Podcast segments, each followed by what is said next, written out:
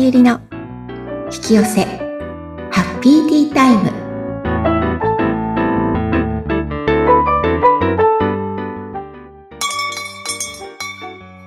こんにちは。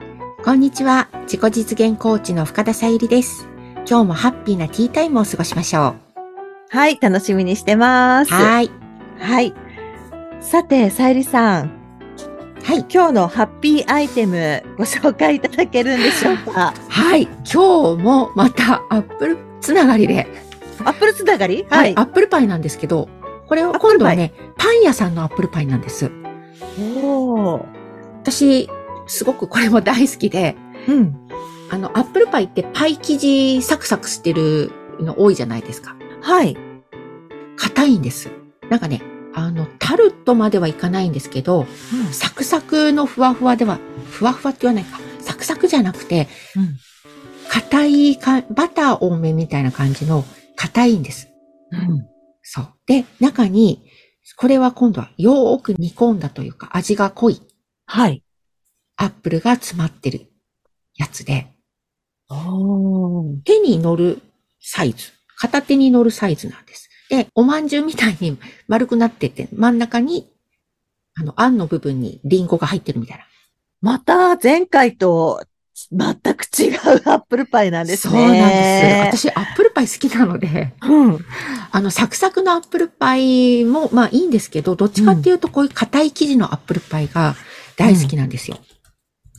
へそう。で、これはトーストっていう、まあ、はい元町の本木通りっていうところがあるんですけれども、うん。そこに、あの、あるパン屋さんはい。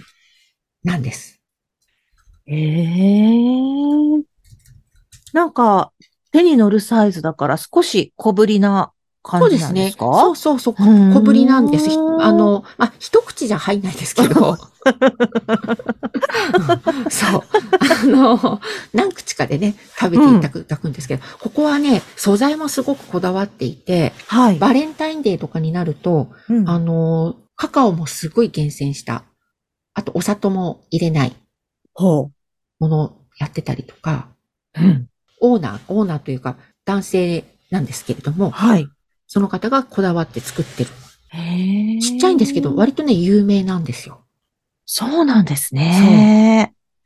なんかあの、硬いっていうのが、ええ。ちょっといまいち、こう、想像しにくいんですけど、私的には。あ、食べたことないですサクサクしたのとか、前昔回紹介したほら、ケはーいキっはいはいぽ。くなってるものだったら、なんかイメージつくんですけど、しかもなんかはいはおいまんじゅうっぽく って、な、えーっていう、硬いってどういうっていう。昔、池袋のドンクっていうパン屋さんに、はい。ちょっとね、その周りが固めのアップルパイ売ってたんですよ。おう。うちの母親が作るアップルパイってうん。硬かったんです。あで、それが美味しくって、あうん。で、たまたまドンク行ったら同じようなアップルパイ珍しくって見つけて、はいや、よく私ドンクで買ってたんですけれど、だから好きなんだ。そうなんです。で、今、ドンクにあるかちょっとわからないですけど、うん今は。このトーストのね、アップルパイが大好きなんです。へえ。そう、ちょっと珍しいでしょ硬いのってね。うん、硬いのはね、ちょっと、どんなな、どんな感じなんだろうって思ったので。うん、うんそうなんですよ。で、ここは他のあのパンもすごく美味しいんですけれど、はい。まあ、スイーツと、私のす好きなスイーツは、そのトーストのアップルパイなんです。ええじゃあこれで、はいいつ。も気分を上げたりしているわけですそね。うなんで。す。はい。はい。食べたいな。そうですね。食べはられるといいですよね。ね今度ね、なんか一緒に食べながら ね。 い。いつも美味しいものの話をですね、 今月からしていただいたりしてる。そうなんですす。はい。ぜひ機会があったらと思います。はい。では、今日の気分が上がるものの見方というか、考え方なんですけれども、あのー結構、人に合わせてて、人と、人付き合いつきあ疲れちゃうっていう方多いですよね、割とね。多いと思います。ねえうん。あの、いろんなところに行って気を使って疲はれい。ちゃう。で、これね、あの、人に合わせるって、私たち昭和世代は特にはい。合わせなさいって教わってきたんですよ。うん。え合わせることがいいことだって。うん。気を使いなさいとか。はい。これ、あの、これやるから苦しいんです。これは、あの、気を使うからというよりも、自分っていうものを抑えて、うん。周りに合わせてしまうので、だから苦しいんですね。自分を抑えるから。はでい。自分じゃない自分で、その場を過ごすので、めちゃくちゃ疲れるわけですよ。うん。で、これからの時代は、あの、前はいろんな人がミックスされてた時代だったんですけれども、うん。これからはだんだんだんだんその似たような人で集まってくるような世界に変わってくるので、はい。まずは、これからは自分を出していってください。うん。で、合わなかったってことは、波長が合ってないだけなので、はい。お互い一緒にいるとうまくいかないんです。うん。だからそこ離れればいいんですよ。あの、嫌うとかじゃなく。はい。あるいは、ちゃんと自分を出し始めると、会うことが少なくなってきたりとか、うん。ああの、相手から声がかからなくなったりとか、うん。そういうふうになります。で、それでいいんです。うん。で、今度は自分はじゃあどうなるかっていうと、あのー好きな人、うん。自分に合った人たちが集まってくるので、うん居心地が良くなるんですね。はい。これからはそういう時代になるってことです。うん。その自分を出すっていうのがうん。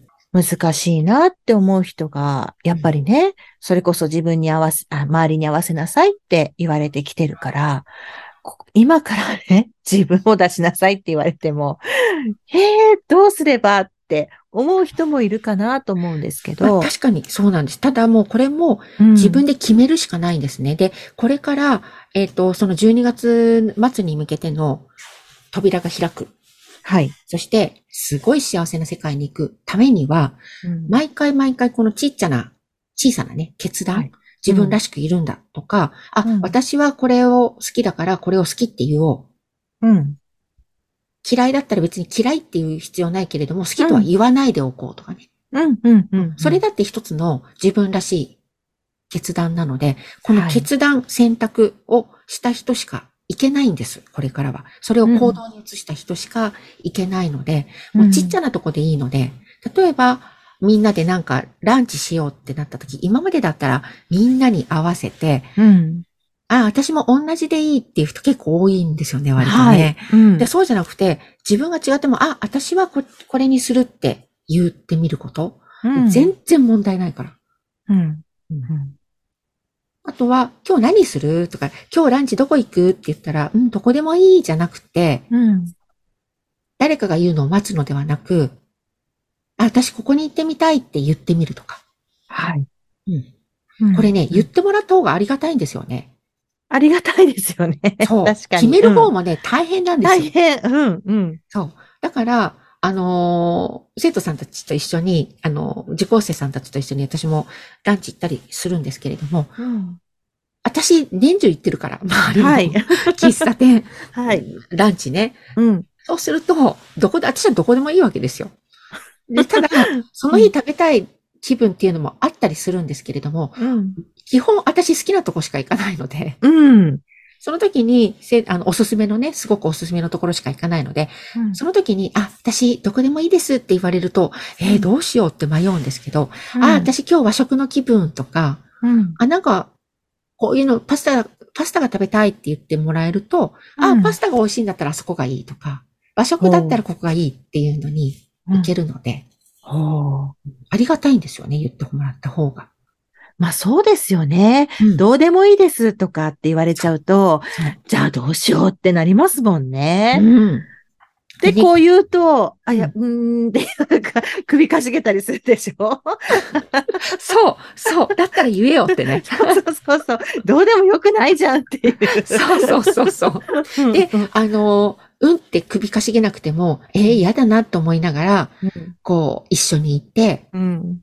嫌だなって気分さ、顔がで、顔に出るじゃないですか。楽しんでないとか。うんだったら最初に言ってよって思いますよね。うんそしたら一緒に楽しめんじゃん、みたいな。うん。だから、自分が、その方がね、自分が気分悪くなならないためにも、自分の好みってこうなんですっていうと、その自分が発したものしか引き寄せが来ないので、うん。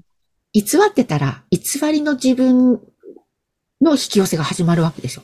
だから常に居心地が悪くなるの、そういう人って。うんどこ行っても。だって、常に常に偽りの自分を出してるから。うん。で、も、本当の自分を出してくると、周りに本当の自分に合った人が集まってくるので、はい。さらにさらに居心地が良くなるんです。もうね、最初の一歩、どんなちっちゃなことでもいいから踏み出してみる。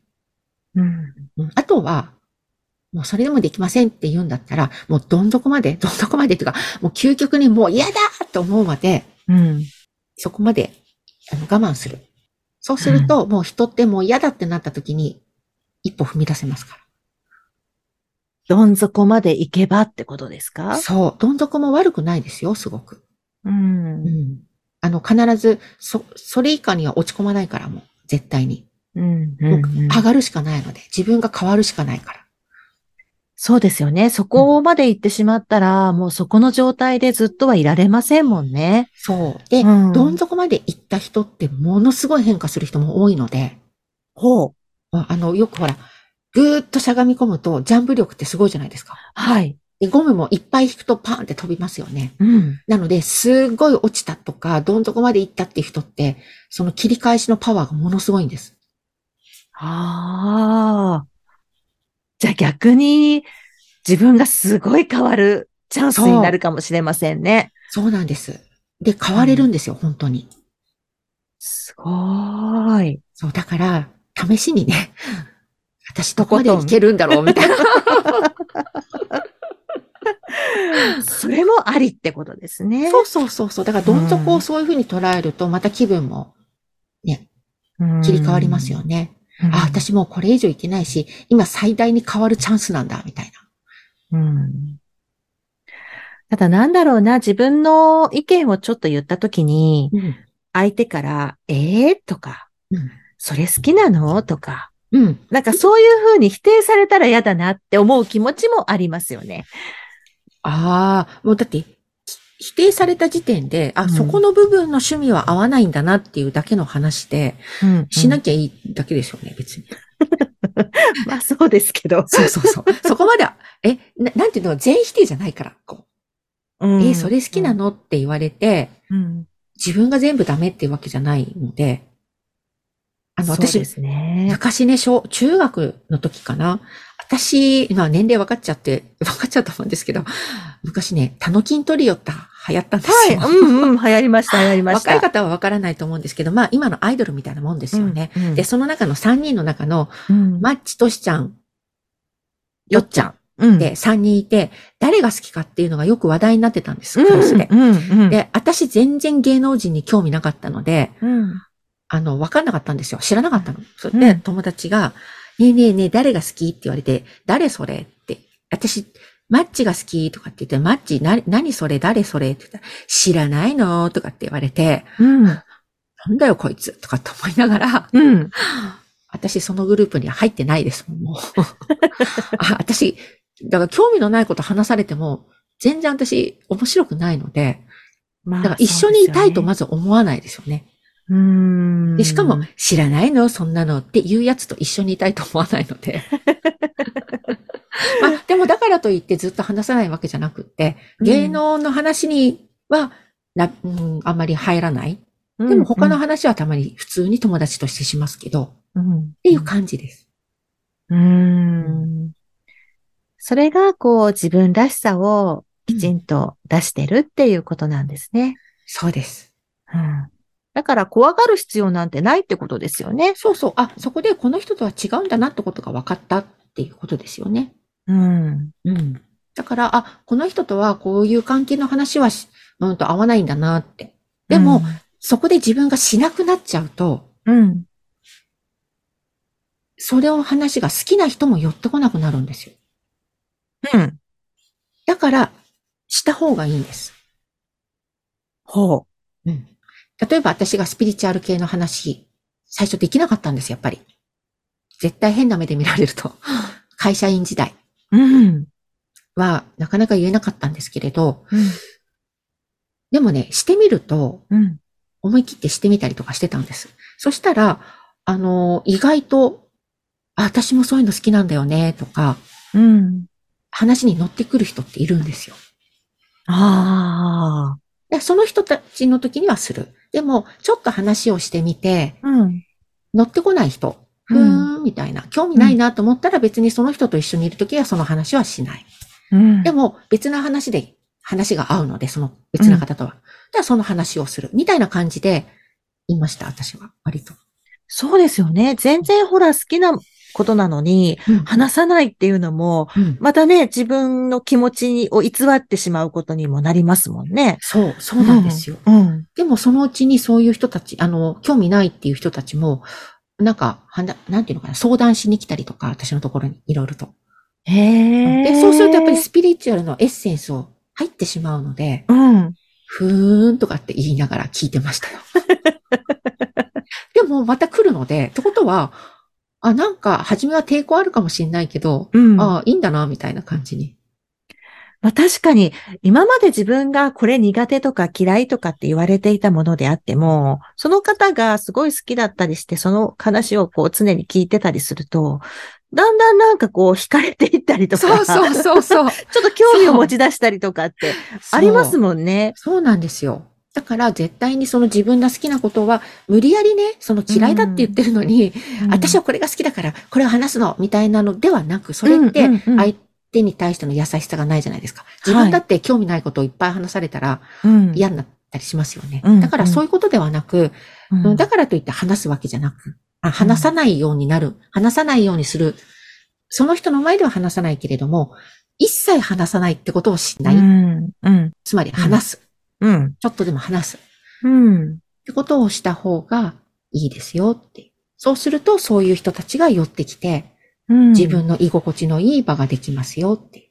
うんだから自分の好きなこととか、興味があることとかは、やっぱり、ね、うん言っていいっていうか、表現していいってことなんですね。そうなんです。うんうんだから私も美味しいカフェが大好きなので、 はい。皆さんにしようかなって思ったんです。。いいですねはい。 毎回どんなアイテムが出てくる のか、私自身もすごく楽しみですけど、はい多分よかったです。配信を聞いてくださってる皆さんも、へーって思い思いながら、はい、聞いてくださってると思います。あの、そのうちね、あの、神奈川というか横浜から遠い方は遊びにいらしてください、横浜 に。今ね、横浜中心のね、そうで話すね。題が、はい、多いですけれども、ええうん。こんなとこがあるんだよっていうことでそうです教ねえていただいていますので、はい。はい、楽しみにね、またしていきたいなと思います。は。はいい。じゃあ、今日のティータイムはこの辺ではい、終了したいと思いますが、い、いでしょうかはい、また次回も楽しみにしています。はい。番組を聞いてご感想やご質問などがありましたら、番組説明欄にさゆりさんの LINE 公式アカウントの URL を記載しておりますので、そちらからお問い合わせをお願いいたします。さゆりさん、今回もありがとうございました。ありがとうございました。